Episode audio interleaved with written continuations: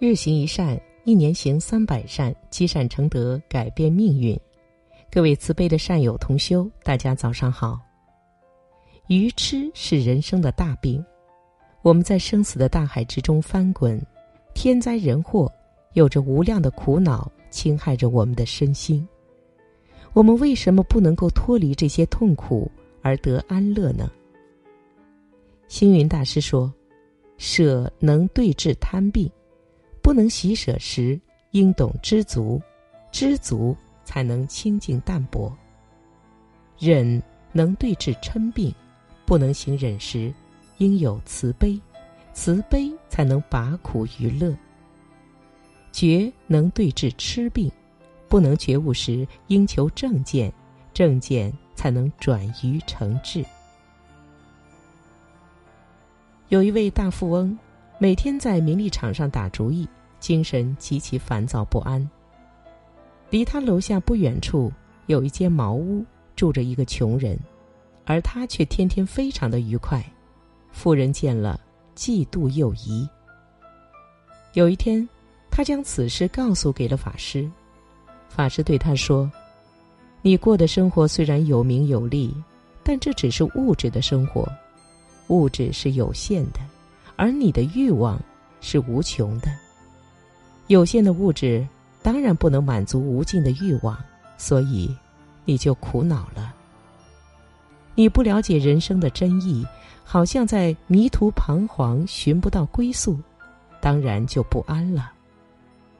而那个穷人虽然贫困，但是他看淡了物质束缚，认识了人生的意义。所以，一个人在物质生活以外。一定要有精神寄托，心境才能够安宁。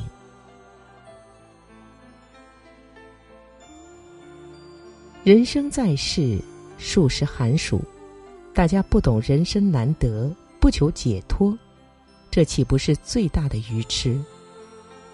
有些人生在世间，以为人死了之后还是做人，但另一些人以为人死如灯灭，死了。就没有了。前者的思想觉得人生做恶事也没有关系，因为死了还是做人，当然也没有什么因果报应。而后者的思想是觉得人不必做善，就是作恶也不要惧怕，因为死了之后一切都没有，所以最好及时行乐。持有这种愚痴的见解，对于人生。实在是很危险的。还有一种人，也想解脱痛苦，求得安乐，因此信仰了宗教。但是他们并不能走上正信的大道。古时的印度，有人以为走到深山中喂虎，或是走到悬崖上舍身，或者以为投入火中焚死，就可以得到解脱。像今日的台湾。杀生拜拜造无量罪，以为如此就能够获得鬼神赐福的，也大有人在。这些不都是愚痴吗？更有一种人，明明知道贪嗔痴不好，明明晓得杀盗淫罪恶，但是他还是离不了贪嗔痴，去不了杀盗淫。这不是别的。这就是愚痴的大病在作祟呀！吃的大病是由迷而起的，迷就是不明白道理。人因为不明白道理，所以起祸造业，由业感苦，因此人在这个世间上就不会安宁自在了。春蚕为什么会自负？飞蛾为什么会投火？人们行事明明也知道前面是悬崖之端或是黑暗的深渊，但是他还是愚痴的向毁灭的路上走去。偷盗的人知道会被捉去坐牢，杀人的人懂得非要抵命不可，但是他们还是要盗取别人的东西，还是要伤害他人的生命，这不是愚痴是什么呢？一个人不知道世间是苦空无常，不懂得烦恼重重难以解脱，终日沉湎于短暂的享乐当中，或是陷落于痛苦的泥淖里，不来研究道理，不来信仰佛教，这种愚痴大病的人生，真好比是一场迷糊的大梦啊！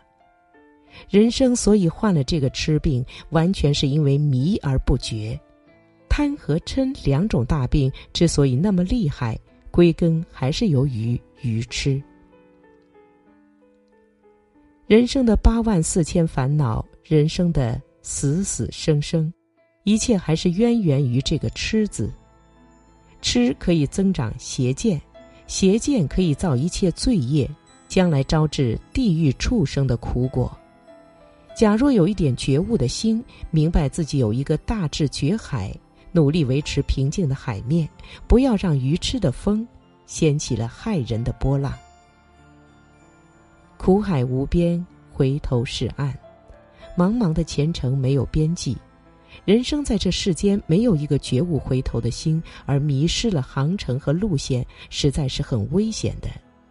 所以，我们要把不明白的道理弄明白了，把一些自以为明白而事实上并未明白的邪知邪见舍弃了，把一些人生的大病和习气尽力革除和治愈。那才是真正的觉悟解脱。好，我们今天的早课暂时告一段落，明天早课我们继续学习星云大师的开示，我们不见不散。